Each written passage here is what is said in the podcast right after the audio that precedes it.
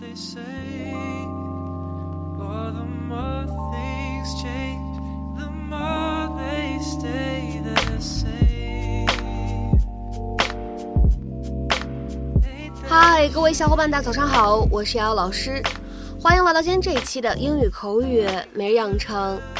在今天这一期节目当中呢，我们将会来学习一段这样的英文台词，它呢依旧是来自于《绝望的主妇》第一季第二十三集。那么首先的话呢，先请各位同学来听一下这样的一段英文台词。 So if I'm going to get you out of this mess, you have to reciprocate. So if I'm gonna get you out of this mess, you have to reciprocate. 所以如果我能帮你摆脱这烂摊子，你得报答我。So if I'm gonna get you out of this mess, you have to reciprocate. So if I'm gonna get you out of this mess, you have to reciprocate. 那么在这样的一段英文台词当中呢，我们需要注意哪些发音技巧呢？第一处，if I'm 放在一起的话呢，可以有一个连读的处理，我们呢可以读成 if I'm，if I'm，if I'm。再来看一下第二处发音技巧，get you 放在一起的话呢，可以有一个音的同化的现象，读快了以后呢，你会感觉好像读的是 get you，get you。好，再来看一下最后这一处发音技巧，out of 放在一起呢，可以有一个非常自然的连读，而且其中呢，我们这样一个字母 t，它呢在美式发音当中呢，连读以后呢，它会变成一个 flap t，闪音的处理。所以呢，在美式英语当中，out of 我们经常可以读成 out of of，out of。Out of.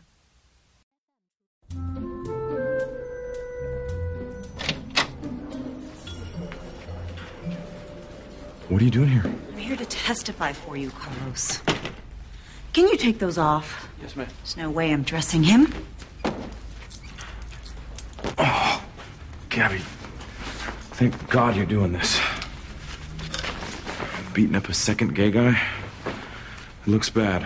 Yes, well, Carlos, in some circles, beating people up at all is frowned upon. So why'd you change your mind? Well, I'm about to be the mother of your child, which means a lot of responsibility and little time for myself.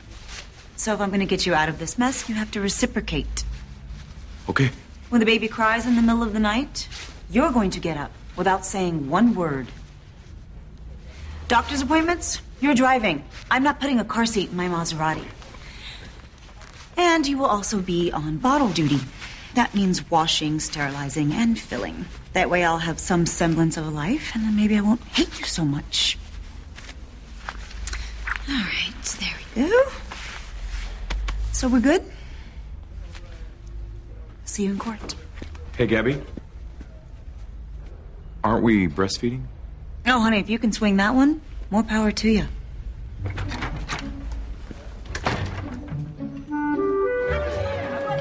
Can I buy my own pizza? Uh, you can, honey, if you can pay for it. Yeah, that is 19, 19, 19, Zip. Bring it. Stay here with Penny for a second, okay? Tom, Yes! In your face, that is 20 Zip. Game out. Tom, what are you doing? I'm playing air hockey. What's it look like? Kevin, you're up. Well, it's the middle of the day, and shouldn't you be at work? Mm, no, I quit. He did not. Yes. Yesterday, told Peterson he could stick it. Boom! You're not bringing it, Kevin. Bring it. Could you talk to me for a second? I don't understand. What? You asked Peterson's wife to make sure he wouldn't promote me. So he gives a huge promotion to Annabelle. So I quit. What don't you understand? Okay. Okay. Could we go home and talk about this, please? No, we can't. Serve it up, meat. Just gonna stay here and play games all day? No, I'm gonna go and get some ice cream, and then I'm gonna go to the lake, maybe rent a boat, do whatever it is I feel like God! Gotcha. Tom. Go home, Lynette. Go home before I say something I regret. Go home.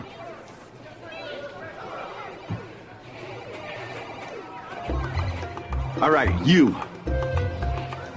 You score this next point, you get your bike back.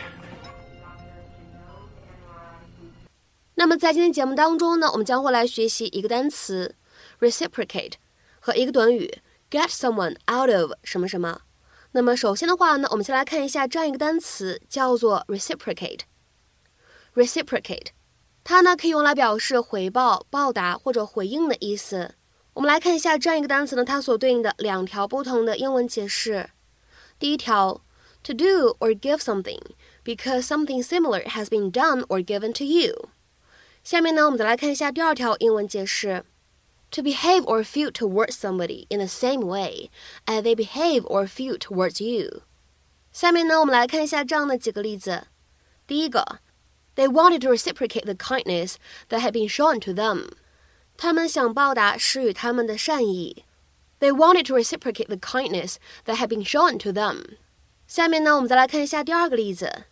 He smiled, but his smile was not reciprocated. 他笑了笑，但是他的微笑却没有得到回应。He smiled, but his smile was not reciprocated.